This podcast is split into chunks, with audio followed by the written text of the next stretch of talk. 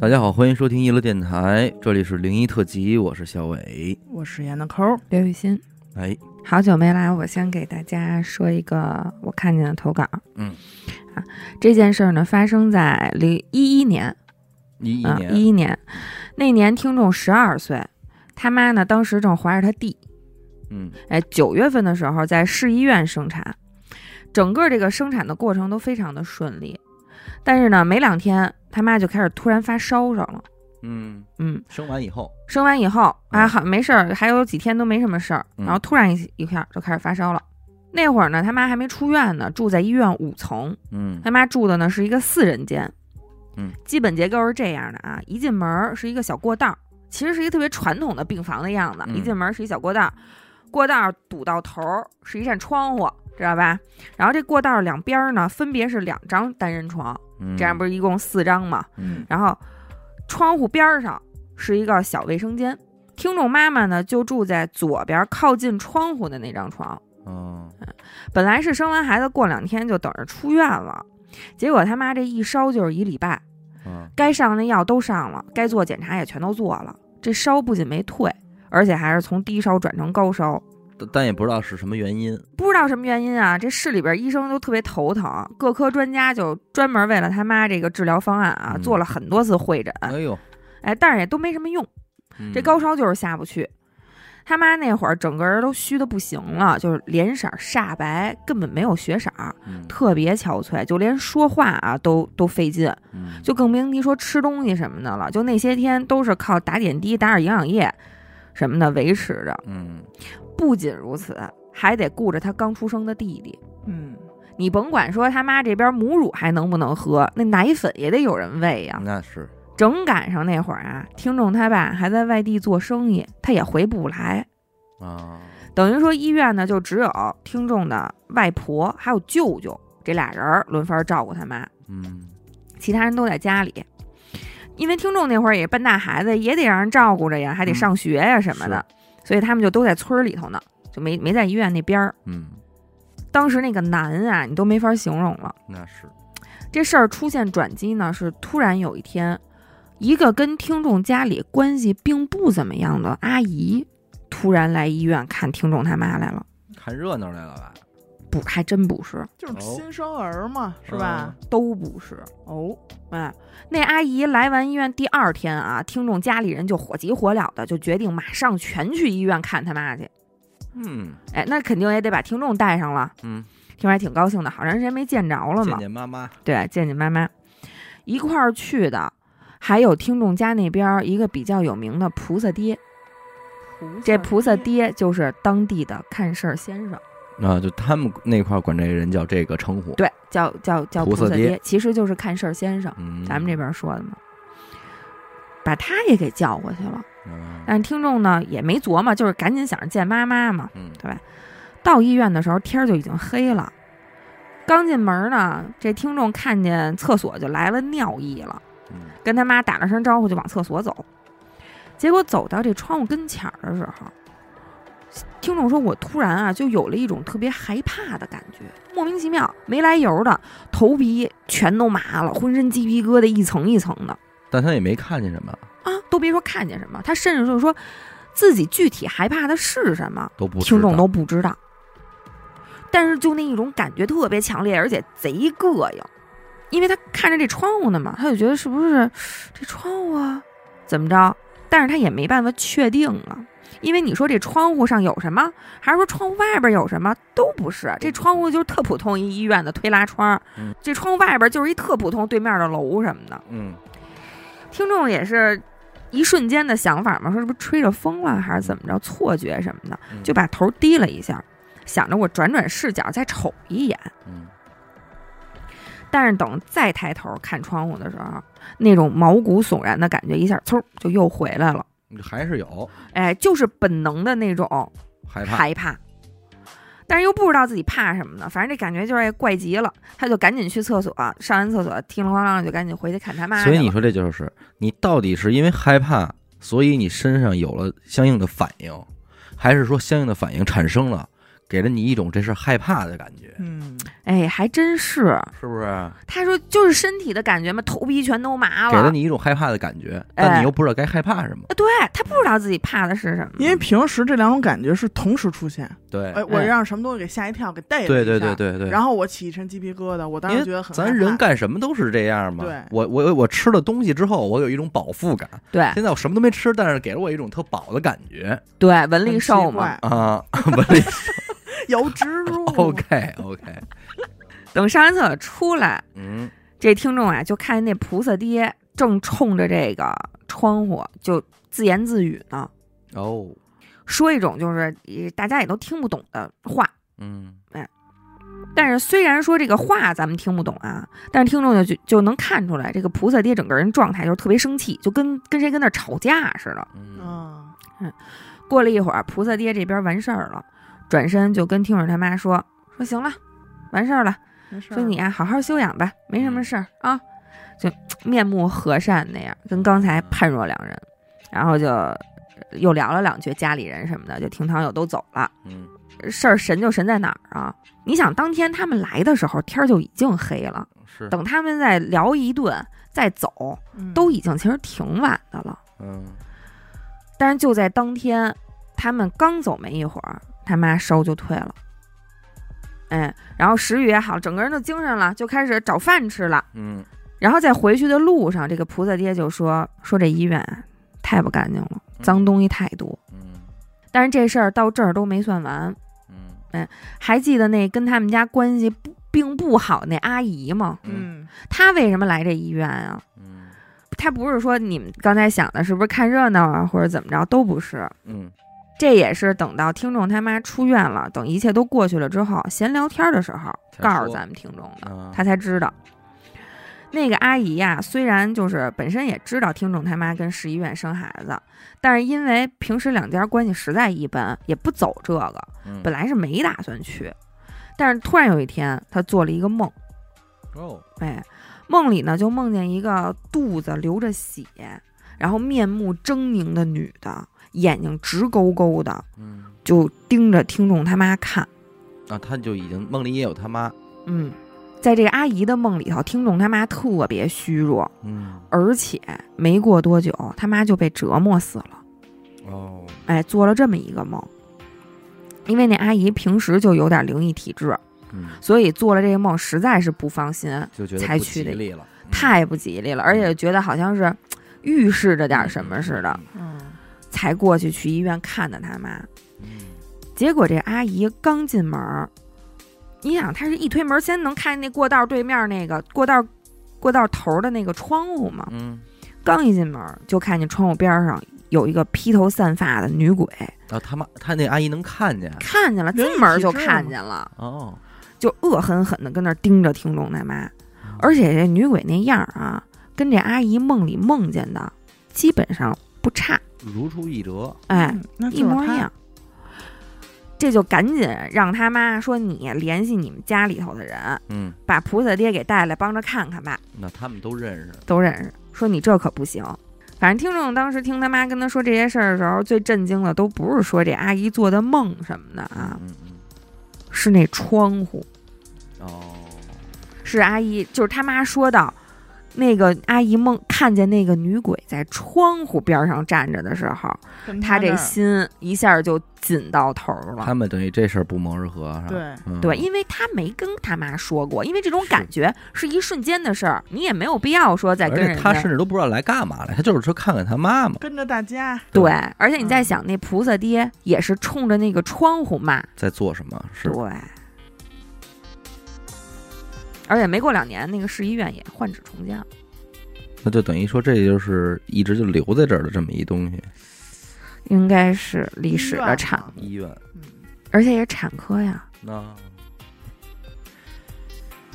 呃，我这边这个投稿呢，又是一个新品种。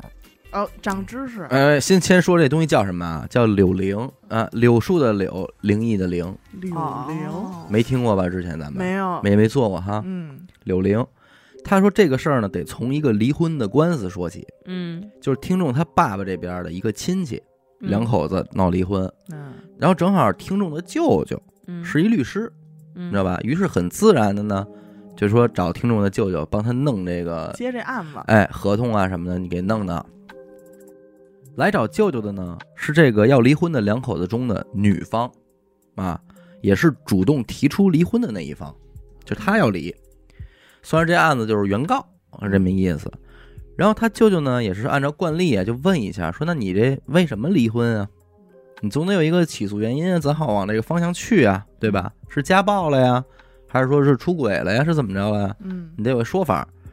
这女的说：“说我老公出轨了啊，啊，说我有一个跟我一块儿做生意的合作伙伴，嗯也是女的，我老公跟她出轨了。哟，嗯，那舅舅一听说，那这也没问题，说吧，你这个你有理啊有事实，啊，只要你老公这是妥妥的的过错方啊，对吧？这官司你肯定能赢。说你这样，你看你有没有什么那个证据啊，过硬的什么的，你给咱们规制规制，咱们一块儿一弄一起诉就完了，这不大不大，啊很简单很简单。嗯就按理来说这么简单的一个事儿，你甭管是聊天记录啊还是什么的，你给人拿点儿不就完了吗？是吧？能实锤。哎，结果这女的就支支吾吾哎啊，说我这儿我也没有什么证据，但是我能肯定，我老公绝对是跟她出轨了。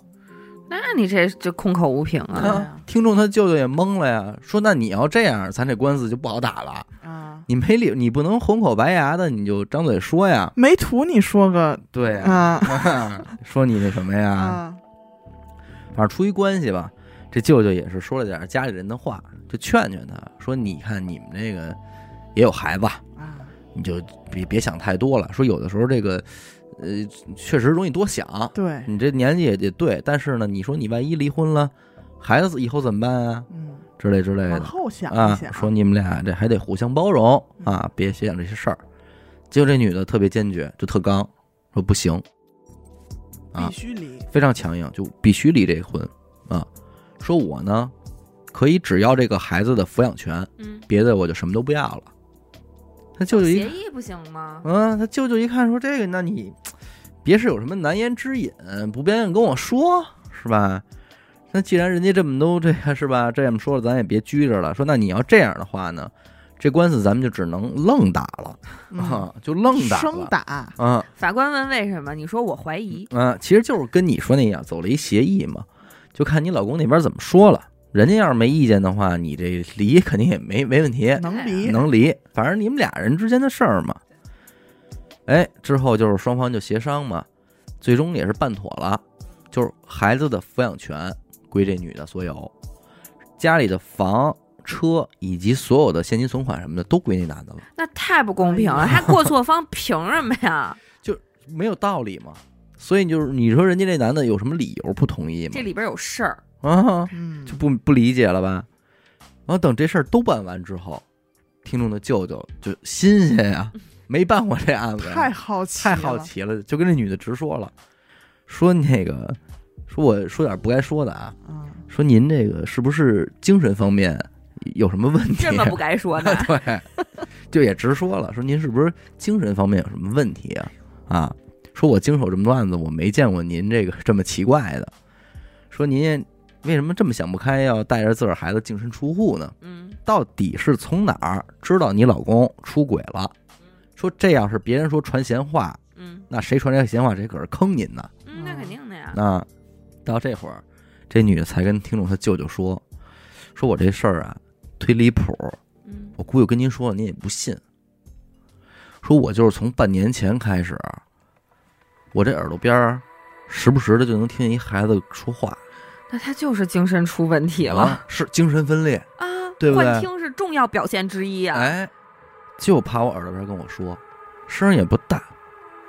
由于声音不大，所以我不是每一次都能听见他说什么听清听不清，有的时候。啊。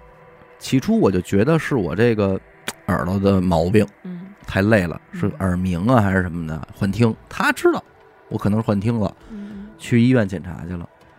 那这玩意儿什么毛病没查出来呀、嗯那确实，你真幻听你也查不出什么来，没有器质性病变什么的，是吧？他说，但是奇怪的是，偶尔我也能听清楚他跟我说的一些话，嗯说的都是一些关于我的事儿。而只要我能听清楚的事儿，每一件事儿都真正发生了。哦，在他耳朵边上给他啊算命呢。预很言预言哦，是先说先后说发生。啊，哦就比如说说，哎，明天谁谁谁来找你，你说点好事儿啊，嗯卡着我的时候，明天张鑫来找你哎，谢谢啊，就这种。第二天，梆梆梆敲门了，完了，说：“哎呦，我这是经过你家，我这买点菜什么的，我上来看看。”就这种啊，要不然就是下个月谁谁谁离职，哎，你不用理他了，就说这人下个月准离职。哎，果不其然，到这儿了，这下月他离职了，好了，就属于你这个专属的个人这预言。小电台，小电台说这次也是，就是趴我耳边说了，你老公和谁谁谁出轨了，然后呢？他就只能信了，因为之前已经有过太多的对事实证明了，他就认了。但这事儿你别说他没有证据了，啊，就是生活中就就明面关系来讲，她老公跟她这生意合作伙伴都不应该认识，你能明白吗？就比方说老胡跟你现在一同事出轨了，这事儿你都没法想象，你怎么想象啊？哦，就是还没发生呢，啊防患于未然。啊！就是他俩人不可能认识，有可能已到经打离婚官司那天，啊明面上的关系他们都不应该认识，啊啊啊！就你能明白吧？因为他们中间只有这女的对，认识双方，而且且没往一块搭过对。而且他也不会往把双方往一块介绍。嗯，因为根本，嗯、我我明白，我明白。嗯就是你说你老胡和你现在的某个特别远的同事有什么关系？他怎么？可能认识？就生活上没有交集呗。对，嗯所以他媳妇儿就是因为这事儿，但之前的这种种种例子，就是这次就不带怀疑的，嗯条件反是真的。条件反射就认定了，嗯嗯说哦，那就他们俩人肯定出轨了。其实有点精神上的问题哈，听众他舅舅听完也傻了呀，说那您这您还行瞧病去吧。啊，说反正您还这离都离完了，后悔也没用了，你你就这样吧。那这事儿后续是什么呢？是后来有一天，这女的回娘家吃饭啊，怎么着的？他妈看她脸色很差呀之类的，就问她怎么回事儿，她才把这些事儿，这些这一半年多发生的事儿，都如如一的跟他妈说了嘛。他妈本来也是用了一些土方法给他弄的，什么泼个水饭啊什么的，但是没有用，最后就想着说带人，带着他去上那个庙里找人看看去。哎，出发现的发生了一个也是非常经典的状态嘛，就是俩人到了山上，还没进门，和尚给拦那儿了。啊，哎，说您别进去了闭门羹啊！啊！说您胆儿可够大的啊！说什么都养啊啊，啊！说这女的说你什么都养啊，说你这不是害你父母儿女吗？说完了之后，这女的和他妈就都愣了，听不懂啊。和尚瞥了一眼呢，说：“那你跟我过来吧。”就带把这女的单独带走了，就没叫他妈，背着他妈嗯啊，就说吧，这女的也就跟他说了，说我来就是为这事儿，说我这自己耳朵边老听见东西。嗯和尚就说了，说那意思就是你身边这东西叫柳灵，柳树成柳树还真跟柳树没有关系，我不知道为什么叫柳灵啊，蛇？是她跟她前夫的孩子，啊？她之前堕过胎的那种，啊啊啊！你知道吧？说但是虽然能跟你说点这种预防未来的话，但是这事儿也非常损阴德，嗯嗯，对你不是很好啊，所以最后就也是被这个和尚给给收了嘛。但这都不重要，最关键的是离婚之后，他发现她老公还真跟她的生意合作伙伴出轨了，而且就是在她听到这个预言的前后两前两天，就这发生过这事儿，就够新鲜这么一事儿。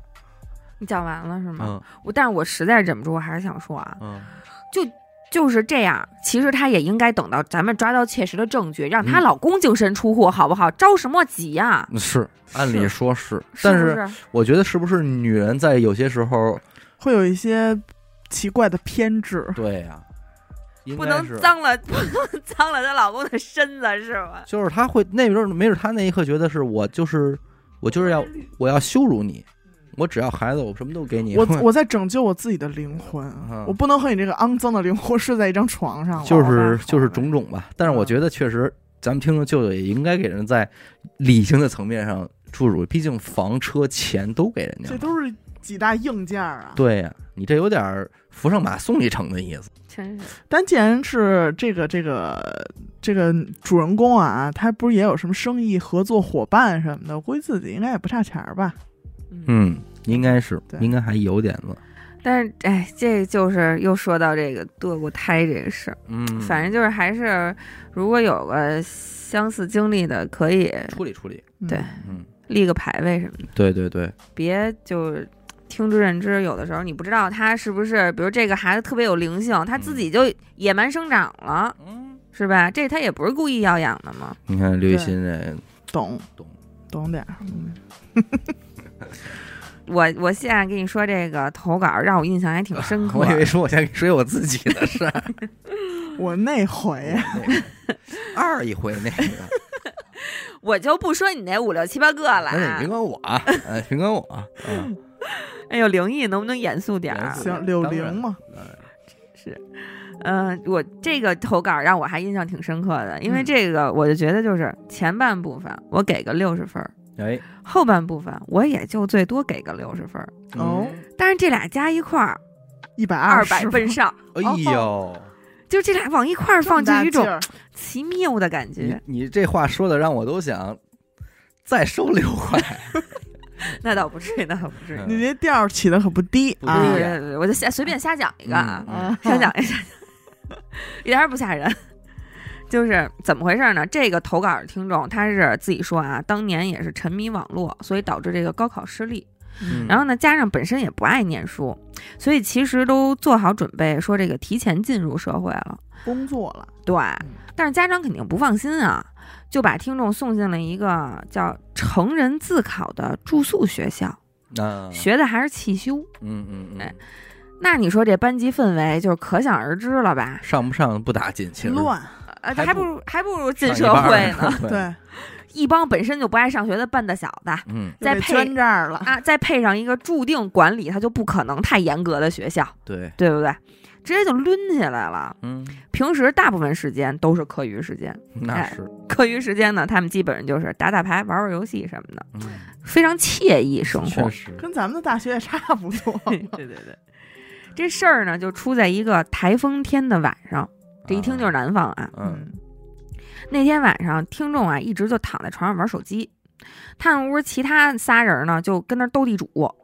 等到都熄灯了，这仨人还是没过瘾，就搬着凳子去楼道打去了。这种情况通常是两家输一家赢，嗯，输急了，那俩说不行，别走，还得玩会儿，谁都不许睡嗯，而且就是他们天天这么干，嗯，对吧？呃，屋里熄灯了，上楼道玩去，人家地儿都是都是常年的聚集地，就躺着玩儿，对，又玩了一个多小时，差不多十二点多了。这听众手机都玩没电了，也不困，就上楼道呢找这哥仨去了。看会儿，对，他们这个楼道就这种消防楼道嘛，每层这个转角的平台儿正好坐仨人。嗯嗯，咱们就用这 A、B、C 来区分这哥仨啊。嗯当时这 A 呢是背靠着墙坐，也就是说他脸呀整冲着下一层楼梯口的位置，啊，能看见底下那层，整个这楼梯这儿都能看得清清楚楚。明白 B 和 C 呢就是横着坐在 A 的两边儿，明白，哎，B 呢靠里，C 呢靠坐在外边，明嗯白吧？听众呢当时是背对着这个楼梯，也就是面对着 A，嗯，嗯在 A 的斜对面，基本上就算是对面。他站天门了，对，嗯好好好。听众呢就这么看着这仨人玩儿，有一搭没一搭聊两句，玩着玩着，忽然啊，这 A 嚷嚷一嗓子，说 B，你没事掐我干嘛呀？嗯哎这 B 肯定是没掐他啊，都好好玩牌呢，根本就没碰这 A。嗯但是他们平时也都斗惯了，B 呢也以为这 A 是开玩笑呢，嗯就随口回了一句啊，瞎说八道什么呀？嗯然后就过去了这事儿，接着玩儿。结果没玩两分钟，这把牌刚玩完，A 就又嚷嚷，嗯，又跟这 B 说你干嘛呀？而且这回大家都能听得出来，A 肯定不是开玩笑的，就是真急了，真急了，掐疼了，哎，就是真急了。嗯嗯嗯这一下 B 也有点急了呀，说你是不是输不起啊？你输不起别玩了，你这是找什么邪辙呀？对，俩人就蹭起来了。这 A 刚想回嘴，忽然就愣了，嗯，就整个人呆住了。当时在场的听众和 C 就挺尴尬的，你知道吗？这俩人嗯忽然一下不知道为什么蹭起来了。嗯，这听众和 C 也一时之间也不知道应该说点什么好了，说这牌是发是不发呀？对，啊，就挺干的。四个人僵持了大概有个十几秒，这 C 突然就反应过来了，A 呀不是愣住了，他是一直盯着下一层的楼梯口跟那儿看呢。哦，C 这一发现这个事情之后，他下意识就一侧头，顺着 A 的这个目光就也往那边看。嗯，就这么一转头的功夫啊，转了一下，跟触电似的。这 C 立刻就回过头来说：“我不玩了。”搬着椅子就往楼上走，回屋了。嗯 B 呢，因为坐在里边那侧，他是什么也看不见，他完全看不见下边。嗯，听众背对着楼梯口，他也不知道发生了什么那 A 也知道啊，A 看的时间最长啊，，A 还跟那儿看呢，还看呢，还看就愣那儿了，定住了。B 呢就挺烦的，挺郁，还是得得散散了，嗯，直接就也拿着凳子往回走了。但是 A 还是跟那儿呆若木鸡。嗯，这听众呢就呃挺干的，因为他完全不知道发生了什么嘛，就嗯莫名其妙的，但是还得维持这个气氛啊，活跃气氛的工作全交给他了，C 都走完了，嗯，他就一半开着玩笑，试探着就推着这 A 嗯，回宿舍了。嗯，这一道就是听众给 A 呀推一下推两下给推回去的，因为他都不走，他都不走，而且从头到尾这 A 没说一句话，回屋也不说话，直接上床就睡觉了。傻了，哦，第二天早上还跟平时一样嘛，起床上课。中午回宿舍的时候，C 呀就问 A 说：“昨晚你看见了吗？哦，C 是先走那个，？”对，就是没吵架的那个，顺着 A 的目光一看，看完就走了的那个，那个。说不玩了，嗯。是他。就问 A 说：“你看见了吗？”但是 A 啊，一副莫名其妙的神情，嗯。就完全不知道，特别无辜，嗯。说看什么呀？C 就有点你懂吧？就嗯昨晚上啊，嗯就底下那楼梯口，你看见什么了嗯，？A 说：“我昨天晚上一直跟宿舍睡觉呢呀。”啊就不承认自己出去过了，啊，玩牌都不说，都都不都不承认，告诉一直在宿舍睡觉呢，而且还特认真，嗯特别认，非常无辜，嗯就感觉 C 很莫名其妙。哦听众就听见他们说昨儿晚上楼梯口看见什么，你知道这种关键字眼，就嗯就一下就八起了八卦之心了，就嗯凑过来就问，说昨晚上怎么了？什么呀什什么？呀嗯？C 呢就看这 A 吧，就也不知道他是装的还是真的，嗯也心里也有点打鼓，就把这个听众给拉到宿舍外边说的。他说他昨天晚上看这个 A 盯着楼梯口看嘛，不是，嗯他也顺着这个 A 的那个目光就往楼梯口那边看，嗯。结果就看见了一个长头发的女的嗯。从楼梯口拐角的地方探出脑袋，一直盯着他们。这画面真的是够，但是听众都没觉得什么，嗯说这有什么奇怪？说那就是谁把女朋友带宿舍来了呗？说就这呀，我以为什么大新闻啊，呢？就你们太吵了，人家过来看看你们玩牌，对，因为你想，他们那个学校也不是很严格嘛，也不是没有这个可能性，是吧？嗯也不是没有这可能性，这有什么大惊小怪的呀？嗯但是 C 的表情非常严肃，嗯说不可能，那样根本就不是活人，啊，他能为什么呀？因为他说那个女的的就是样子非常诡异，啊，你懂吗？她的形象，她就不是一个女女的谁女朋友的形象，啊，你懂吗？但是具体说什么，哎，像鬼片儿里头人家形容的什么应该也不至于什么那个红口獠牙的什么的、嗯也都没有，嗯嗯，嗯但是 C 就是觉得非常诡异，说他那个一只手扒在那个墙上，楼梯那墙上，嗯然后袖口特别宽大，就是特别夸张那种，嗯说就是很诡异。说你要是说这是谁女朋友，你这说服不了我。嗯嗯嗯嗯但是你想，C 看见了嗯，C 也跟听众说了，听众没看见呀，A 又不承认，等于这事儿就死结儿了，谁也说服不了谁。但是 C 当时的表现啊，确实是真是吓坏了那样。嗯听众就想再找 A 确认一下，嗯再问问。嗯他看的时间最长，最真着啊，要按说，对，但是不管怎么软磨硬泡的，说好好问呀，没人的时候问呀，引导着问呀，这 A 呀就是咬死了一口。当天晚上我就在宿舍睡觉呢，压根儿我就没起来过。他这说的要是真的呢？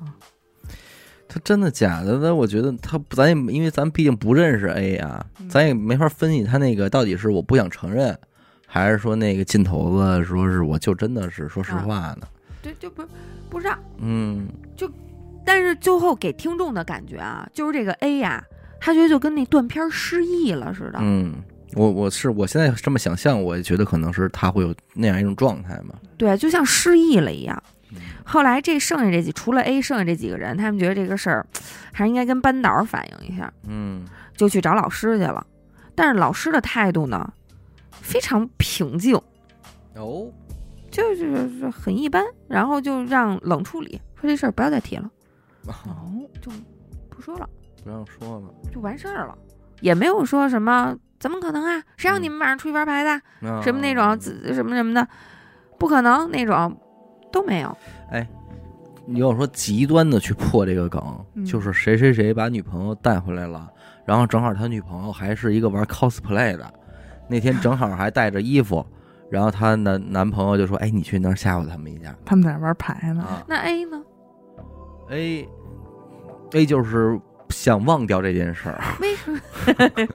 就是 我现在突然觉得 A 特可爱。A 就是想忘记这件事儿，就不承认了，对吧？但是我觉得，如果是我是这个咱们这个听众的话，我肯定会给 A 讲，我说你昨天没有，你昨天在玩牌？你丫玩牌来了。他们肯，我相信他们一定讲了，但是 A 肯定就是说不可能，嗯我就他妈睡觉呢，嗯？那这真没辙了，那这真没辙。我相信我他们肯定忍不住，嗯，必须得讲，对啊。嗯，对吧？这要是说咱们这种呢，这宿舍今儿晚上甭干别的了，就分析吧就这，事儿分析这事儿吧。，对，对，嗯，就破案吧。到这儿啊，这前半部分六十分我给你们讲完了，然后这还有后边呢，啊，嘿，还有六十呢。哎呦，他得冲那二百呀。哦过了一段时间，就是有那么一段时间，但是还是在这一个学期里头啊。嗯有一天，这 A、B、C 这哥仨又跟宿舍玩牌，不长记性。跟屋玩了，嗯没去楼梯口。有个对面宿舍的男同学出去包宿上网，刚回来，嗯呃，敞着门呢嘛，不都看见他们跟那玩牌呢，就爬上了 A 的床看他们玩，因为 A 住上铺啊，嗯，视角好，就爬上去了。平时关系都好嘛，嗯就趴在床上看着他们玩。看着看着呢，这哥们就睡着了，嗯，呼噜打的震天响，呵儿哈，呵儿哈在，这这玩的也热闹啊。嗯也不知道什么时候这呼噜声就停了，但是根本就没有人在意，没有人发现都，你懂吗？嗯大家这注意力都跟他妈牌上呢。A 这个时候想上厕所，嗯。等他这一站起来，提了一下裤子，转身走的时候，瞥了一眼上铺睡着的同学，嗯，吓疯了。那个睡觉的同学脸色已经铁青了，哎啊呦，这哥仨也惊了，他们也没经验啊，嗯没遇见过这抢救的事儿啊，就只能说慌慌张张的背着这同学就往最近的医院跑，嗯大概十几分钟的路程，真的是已经就是飞快了嗯啊！嗯但是最后还是没有救过来，人就这么没了。嗯啊，其实不应该背着跑。是，咱要说有点急救常识的话，可是你看啊，他背着跑，他你想他脸色铁青他脸色铁青，他可能是不是这个心脏什么的问题？我这么着颠蹬颠蹬，我觉得可能还有点好处呢。嗯不，这个心脏的话，就是还是要放平，嗯，别动它。别包夜是真的，嗯，别趴着睡觉也不。包夜完后再回来趴着睡，头还往下坠着，呵呵哈的，这可能这是一综合问题。嗯，但是你这站起来，八一回头看见一尸体，这玩意儿，而且啊，同志们，这就是 A 的床。哦，这儿在这儿了，嗯，就是你说这俩事儿有关系吗？俩事儿都可以用科学道理给你解释解释。对，可是他就这么在一个学期之内，全都发生在这一个人的身上。多少有点儿不禁琢磨。对，而且挨掐的是不是还是他？对呀、挨掐的也是他。在那儿说：“你别掐我。啊，对，嗯，谁掐他呢？你说这事儿也问不出来了，因为他根本不承认他玩过牌。”嗯，啊，对，哎，那你说那天如果躺床上是 A 呢？这事儿到底是冲 A 来的？就不好说那就不好还是怎么着说了。嗯所以我就是说六十加六十等于二百嘛。嗯我这儿有一百分之八十的啊，嗯这都是数字。为什么说百分之八十啊？是这个听众他是一个百分之八十的无神论，哦，那还给咱们投稿 他也不是说不相信这个世界上有鬼，哦，他就是觉得我没亲眼见着过嗯，他长什么模样就啊，不算，所以呢，这个到底这个鬼啊长什么样什么的，我就没法说说服我自己相信嗯，嗯啊，他没在我面前啊，对吧？就来了呗。在决定要给电台投稿之前，他还是犹豫了很多次啊，因为这个故事里头从头到尾没有鬼神，嗯嗯没有出现鬼神啊。但是这个事儿也确实在发生以后的很多年一直困扰他。嗯，我呢，看完这个故事的当天晚上，也被困是扰了。直接就做了一个差不多绝望的梦。哦，啊。呃我觉得大家听完以后也可以帮着分析分析啊，看看有没有说可以能解释得通的角度。嗯。好吧？嗯。咱们这个听众啊，来自广西，嗯。这个事儿发生在初一左右的一个暑假。嗯。每年啊，一到暑假，这听众都会去表哥家住上一段时间，没有别的什么玩儿的地儿嘛。先介绍一下表哥住的这栋楼，就是那种特别老的、很旧的回字形，或者说是口字形嗯。的那种嗯。老楼，而且就算是白天，这个楼道里也是很暗很暗的。嗯。这楼道里头唯一一处啊光源，就是从楼顶儿拉下来一一根电线，然后垂着一根灯，灯泡，嗯每层一个小灯泡啊，啊，亮度呢也就可想而知了，嗯，对吧？？其实呢，他也不是第一次来这表哥家住了，他总觉得就是，哎，一进这个楼就心里老是有一种不舒服的感觉。然后他也安慰自己说，哎，可能人在这种昏暗的这个环境里边，这都是这种感觉吧，啊，反正就觉得不是特踏实。这一天呢，这个听众啊是从表哥家出发，想着去打篮球去，嗯。抱着一篮球，哎，挺高兴。他下楼的时候啊，就想给自己壮壮胆儿，所以他一边下楼一边就拍着这篮球，就嗯带着这球一块儿下楼。那也够讨厌的，这孩子。因为这楼道里实在太安静，是啊，啊，他又想弄出点动静，嗯。不让自己那么害怕。就有时候咱们可能上楼的时候故意跺个脚啊，对，咳嗽什么的，这这也都是哎，都是一样的作用。没想到啊，拍着拍着这篮球，篮球就砸在这个台阶儿这直角上了，嗯。就边儿边儿这儿，嗯，直接就磕远了，弹飞出去了。嗯。哦。这方向一下就不好控制了，他就眼看着这球直直的就从中间这天井儿就下去了。哎呦，那他妈砸着人，哎，那一瞬间他脑子里就想说，可别砸着人嗯嗯嗯啊！这底下要有人经过，是这五六层楼高啊，反正这念头在这个脑子里边闪过去之后，他就听见篮球落地的声音了。啊，那就还行，哎，还行。紧接着他就往下探头一看，还行，底下没人，也嗯没人跟这儿哎呦呵什么的，那就找球去呗，是吧？嗯但是它毕竟是一球啊，嗯落地之后呢，它就不知道往哪儿滚了。嗯。它这一路就飞奔到楼下，也就顾不上害怕了。这过程中，到了一楼以后，找了一圈没找着，嗯。但是他在一堆杂物后边，发现了一个他以前都没见过的这么一个向下的楼梯。哎呦，就地下呗，哎，因为他平时走这儿都特特害怕，嗯，所以他就更没好好看了。哎没好好看过，就走特快啊，根本没看见过这堆杂物，也根本没想到这楼居然还有一层地下室。嗯。嗯反正你这这儿没有，那看这情况，这个篮球只能是哪儿越刁钻，它越往哪儿掉嘛，嗯。也只能是掉到这个楼梯下头去了。嗯嗯，但是当他真的站在那个楼梯口的时候，才发现是真黑呀、哦，就连那小灯泡都没了嘛。嗯所以听众就站在这楼梯口这儿啊，就是好好的权衡了一下，因为这个篮球是他表哥的，嗯他就是借过来玩儿的嘛。要是弄丢了呢，也不好解释。你说再给表哥买一个吧，他这个毕竟还是一初一的，还是一孩子啊，手头也不富裕。反正呢，就是以一个孩子的角度啊，犹豫到最后，决定我就硬着头皮我就下去了，嗯我就捡去吧。嗯啊。走下去以后呢，他发现哎，没有想象中那么黑。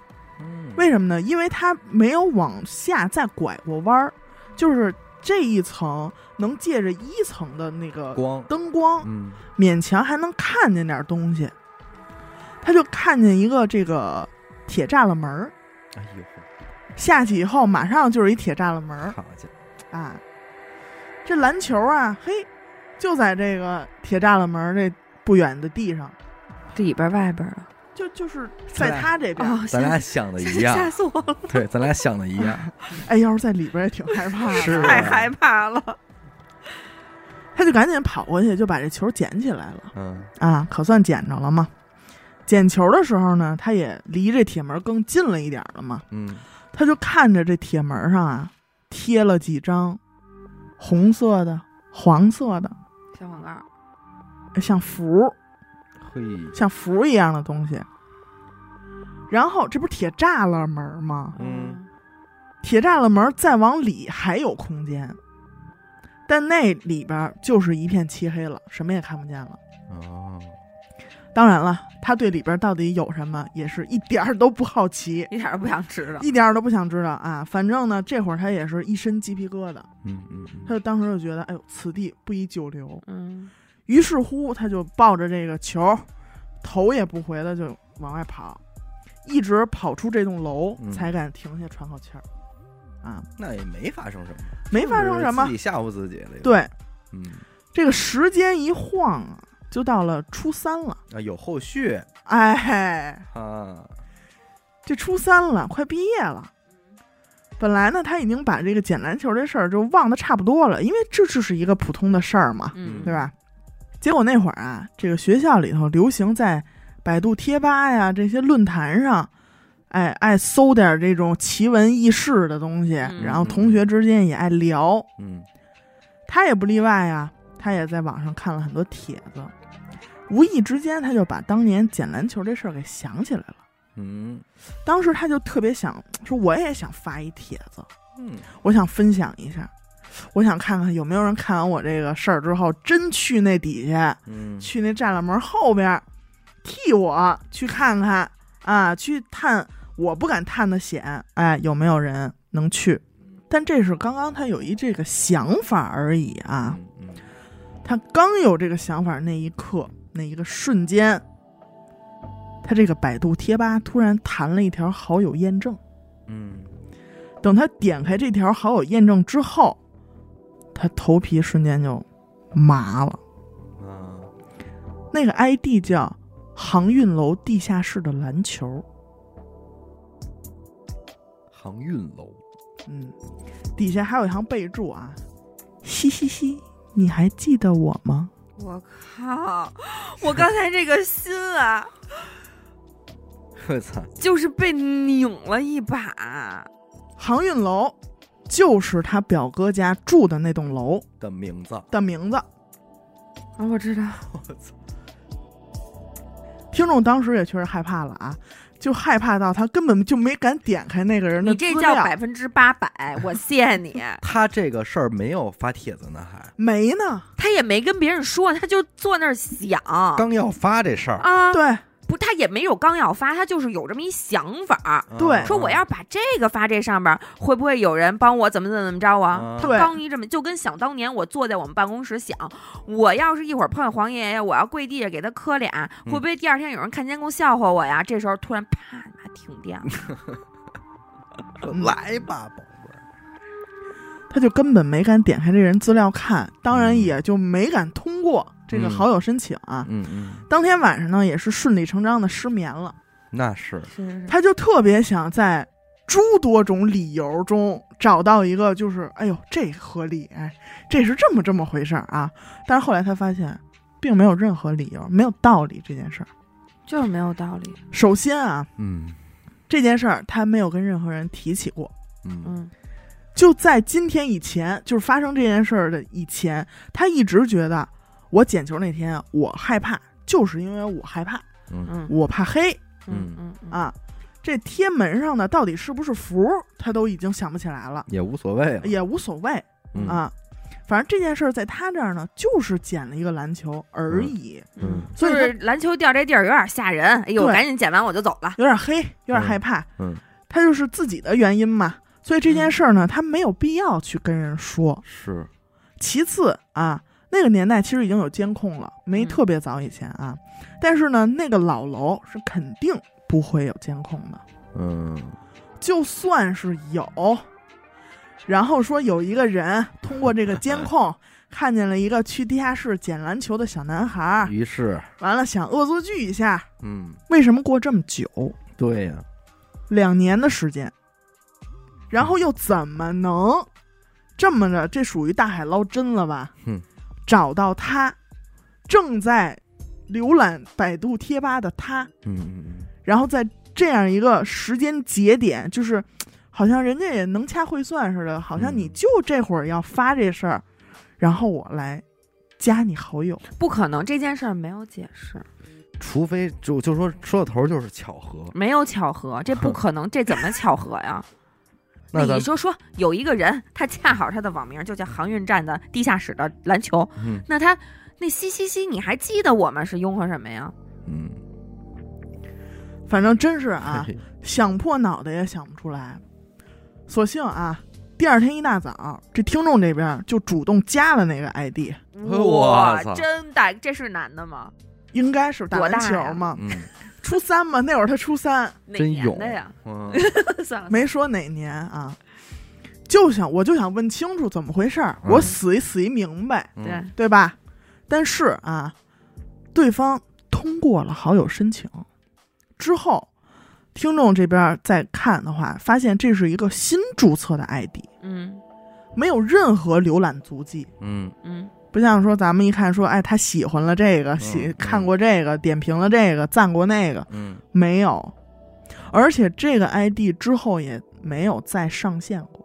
嗯，就是那一天，第二天通过，他也通过了。第二天他去搜的人家嘛，那然后他主动加他加到这个篮球，这篮球通过了通？过了，哼哼但是之后没有再上线过。还不是昨儿晚上就那么一猛子的事儿，第二天还等着，等到你加上我为止，我让你看看我，确认有我。嗯就好像啊，对对面这个人就是为了跟他说这句话才出现的一样。来的，对，那真是以上就是听众这个初中那年啊一段荒谬的经历啊。这些年过去了，这件事儿他也没有跟谁说过。反正整件事儿，你看没有任何鬼的出现吧？嗯。但是这个事儿就是像噩梦一样，就让他很多很多年都想不明白。这鬼都问了，还记得我们 还没有鬼的出现呢。哎，你知道你讲这个，我想起什么来吗？嗯就我有一段时间，大概是上高中的时候，我有一段时间的爱好，就是在因为那会儿我们家那边有好多待拆迁的楼，嗯就是那种特别老三四层那种老苏联筒子楼，嗯你知道吧？我们家那边当时有一大片那种待拆迁的这种楼。我那会儿的爱好就是晚上遛弯儿，那会儿遛弯儿时间也晚，一般都是晚上十点以后我才出去遛弯儿呢。然后进那楼里，啊、哎，怪不得你会做那个梦，哪个？比如我有点害怕哪个梦来了？就是你经常会做一个在一个特全是楼的那个小哦区里，对对对对对对，然后找找找。不是，但是我的那个楼是高的楼，跟我探险那个楼不是一回事你儿。自己啊，没有没有没有，和朋友和一男的，哎，男朋友，时任的男朋友不会时任男朋友。你不会是接活儿的吧？就是接活儿去了吧？不是？后来听见柳柳玲跟你说话，哎串上了。不是不是，但是我那会儿就很爱去那种地儿，就是那是感觉特别好玩 想必香山鬼笑石那次也是和一个朋友吧？啊。对，哎，那个是和两个朋友，哎呦，哎 不够你挣的了。真是，我救不了你了，随便吧，算了，你给我这轱辘给我掐，容易引起大众的误会。不可能。这是一期灵异节目，请你们望你们严肃。挺害怕的，哎呦，挺吓人的。挺吓人。我还有一个，但是你们得把这思绪收回来，要不然不尊重长辈儿。啊，我我家里有一长辈就喜欢去那个，你知道北京其实有好多无人村儿吗？嗯，啊，嗯他就喜欢去无人村儿，就是觉得挺好玩儿的。探险，你说多吓人呢？北京还有无人村吗？很多，而且他还会拿回来，说你看那这盆儿多好看啊！哎呦，拿回来。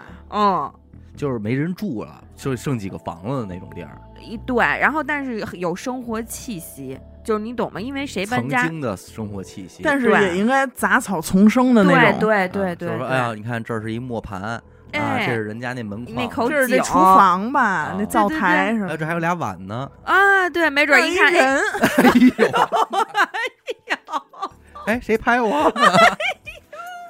是不是？好家伙，嗯，而且他本来说看，哎呦，这还挺好玩的，这个那个磨盘上面搁一个那个大鹅卵石，挺好玩的，真好看。走，咱搁咱家院子去吧，就搬走了。哟，这是谁家孩子呀？还还冲我乐呢？哎，你说这个拟物这个啊，我这儿有一个事儿，算是跟这个很非常像的一个民俗。嗯听众，这是二零一七年的夏天，发生在他舅舅家表姐身上的事儿嗯啊。听众呢那年是大一升大二的暑假，然后他舅舅和舅妈呢在东北的一座山上就包了一片果园儿，上面也是有房子的那种，你知道吧？等于这一放假了呢，就说那您来吧，玩玩来，过去体验体验那个不一样的生活。他说这个山啊是那种特别荒的山，就不是那种开发好了旅游去的秃山，秃山，然后去的一路上就到处都能看见那个蛇的尸体，就被汽车压了的。啊，啊，全都是。他反正整个这个状态挺瘆得慌的，还。然后那时候他大舅家这个表姐已经结婚了，他带着孩子也在那儿了，等于这孩子就是他小外甥呗。嗯听众到了之后，他又听着他舅舅他们说跟那聊天儿，说什么人参啊、小孩儿啊之类的，哦，哎，他就特感兴趣，还有武装观的事儿呢，哎过去就问他姐说这怎么回事儿啊？他姐就讲说，我前天早上起来起床，迷迷糊糊出了屋门之后，哎，看院子里有一小孩儿，穿一红肚兜嗯，啊，那绕着树玩呢，还，挺标准。阿达。再仔细一看，这孩子没了啊！表姐就觉得，哟，那我这个睡迷糊了啊，癔症了，这没揉揉眼没当回事儿。结果第二天早上起来推开屋门，哎，又是这孩子。哎，又站树那儿玩呢，他就又揉眼睛一下，又没了。表姐就害怕了，说这他妈不能瞎是白内障呃两回呀、对吧？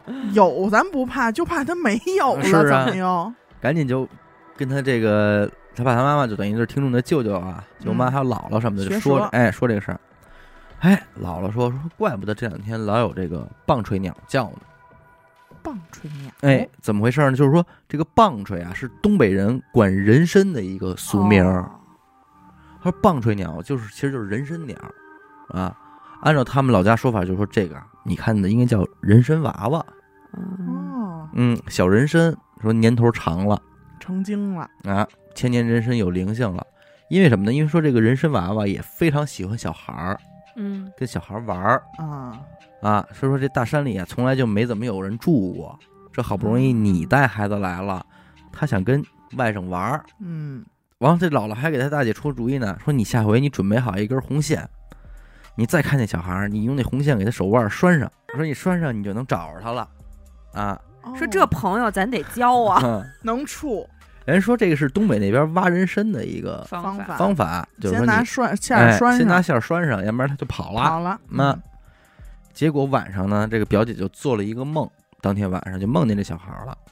啊，说梦里的小孩儿呢跟听众他外甥玩了一会儿，然后就跑了，而且是逃跑的状态跑的，一直跑，一直跑。表姐第二天再起来再推门，也就看不见了。啊听见了，你们要逮我，啊嗯，这就说这个人参娃娃可能说知道你们对我有恶意了，要抓我了，我就再也不来了。民俗人参娃娃娃娃回去还说呢，这家人不可交。不能，处不能处。人家你想想，人家一根人参，人得干着得一千年以上，才能变成一个人类的小孩儿，嗯嗯，才能有这么一点点灵性。多孤独啊！一千年。我跟你说，那天啊，啊，咱们胖大师哦，真帮我一大忙，嘿，而且我觉得这个过程是充满充满我的就是膜拜敬意真的。我那天啊，是我妈那天背我一个小挎包，嗯。就是北极狐那个，你好嗯。想象吧，就是一个大背包，然后缩小，上面有一个斜，就是一个斜挎的嘛，长方形，对，很小。然后这个包里呢，装着我妈驾驶本啊、身份证啊，还有我们家一个机器的钥匙。嗯，这钥匙很重要，没它第二天都干不了活儿。明白。哎呦，就死找活找就找不着了。经过我和我妈两天在家的翻找，两天所有的衣柜全都找遍了，嗯然后所有可能的地儿，沙发底下各种缝儿全找遍了。我们俩一致认为丢外头了，猫砂盆都淘完了，对，丢外头了，一定是，嗯，就是不定在哪搁哪儿了啊。串门逛街的时候，对，嗯可能让人给偷了嗯，什么的，因为你这包里啊没钱，怎么嗯。都好说。嗯。是，你这有钱，有点现金，就人家就不给你了。不。给了，对。然后就开始跟人家盘算说包没了，整包没了，就开始跟家盘算说补办这个补办那个。嗯然后我当时脑子里就想，我说要不咱们请示请示胖大师这事儿，嗯我说问问吧。我当时就给胖子发一微信，嗯我说在吗？嗯哼帮我找一东西。嗯，结果你猜胖大师回什么？啊，在家呢。谁在家呢？他在家呢，东西在家呢。是啊，咱也他可能不明白。回答回答你是在吗？啊，在家呢。嗯然后啊，问我丢的是什么？嗯然后我就找了一图啊，这图也好找，淘宝上找一图，我说找这个啊，这色儿就这样啊，就这么大小什么的，告诉他了。紧接着啊，没两分钟就给我回来，说那个北边嗯在北边找，北偏西什么的，西边也都找找，跟药放一块儿了嗯啊，跟药放一块儿了，找去吧啊。我说肯定没丢是吧？我说，因为我就一直悬着心啊。嗯我说别给我这点希望，完了又让我希望破灭。嗯他说没丢，嗯放心吧。嗯然后我这就踏实一半嘛，嗯就找找找找找，哎，我就找着我们家这洗衣机后头，嗯，我一看这颜色，对我说赶紧往外一抻，不是，是大号的那个，是双肩背有的那必要一个色儿买俩号吗？你个败家老娘们儿！然后我赶紧赶紧给胖子发一微信，我给拍一照片，我说找着一个，嗯，但不是这个，丢的是他弟弟。哎呦，你可真够贫的！这还是不着急。哎，真是我也不着着着急不着急。嗯我说丢的是一小号的，嗯不过我说这个也好长时间没找着嗯啊。然后呢，我说就把这先放一边儿。他说肯定是跟药在一块儿啊，你再好好找找。嗯我就找，哎呦，我说我就不可能啊！我说我这两天我能找地儿我全找了。嗯我说这不可能，我说肯定是丢了。然后我跟我跟我妈我们也说，我说这回胖子可能是老马失了前蹄儿了。嗯后来突然啊，就是你这人在找东西的时候就有这个灵性，你知道吗？灵感乍现。就是灵感乍现，你会在某一瞬间突然就奔着一个什么东西你就去了，嗯然后到那儿就能把这东西拿出来，那感觉啊你知道吧？结果就在我上厕所一功夫啊，我妈说，我就听我妈在外边叫我严苛字正腔圆。啊，叫大号了啊，直接就，我说怎么了？怎么了？是找着了吗？谁放这里的？嗯怎么怎么着？我说在哪儿？在哪儿呢？我一看啊，嗯就是一个露营的那种拉车，嗯是一个长方形。平时不用的时候，我给它收上嘛。嗯那天正好用它拉完点东西啊，就搁那儿了。可能我妈就把这包给搁里头了。啊，你我走过去，哎，给收上了。勤去了，这东西就就挺好的，摆在那儿。啊就给挤了，哎，给挤在里头了。就谁也没想到这个包会在在这里头。嗯嗯然后我再一看周围，前面就是我妈那天刚开完那药嘿，那袋子，方位是北偏西吗？呃，方位是稍微有一点点小的这个失误啊，有点啊西偏南了，但是就是说，但是就是说，他一说跟那药在一块儿嘛，嗯。因为我知道我妈那天刚开完那点药回来啊，嗯。我就直接奔那袋子去了。我当时特有信心能把那包从那袋子里拎出来，嗯。结果一找没有，哎呦，又失望一点嘛。结果就上厕所这功夫，我妈从那小车里给找着了，嗯。然后我就跟胖子汇报去了，我说报告 找着了，他说哪儿找着的呀？嗯。啊，我说哪儿哪儿哪儿哪儿，他说你给我拍一下那个那个当时你找着东西那地儿，嗯，然后我给拍了一张。你说你给我一百块钱，我给你拍，哎呦喂，真傻逼！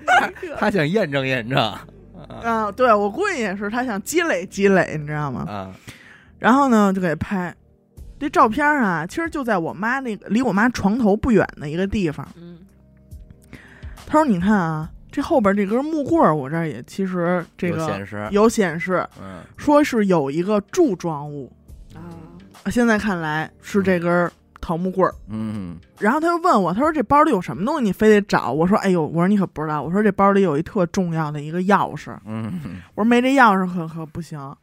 他说嗨，你早说呀，你早让我找钥匙啊，对吧？这咱也不太懂啊。嗯说你要让我找钥匙，我给你看看啊。嗯然后就看，行，找包吧，还是你要找钥匙，我也告诉你在包里，在包 里包着呢，在包里包着。说钥匙上是不是有一绳儿？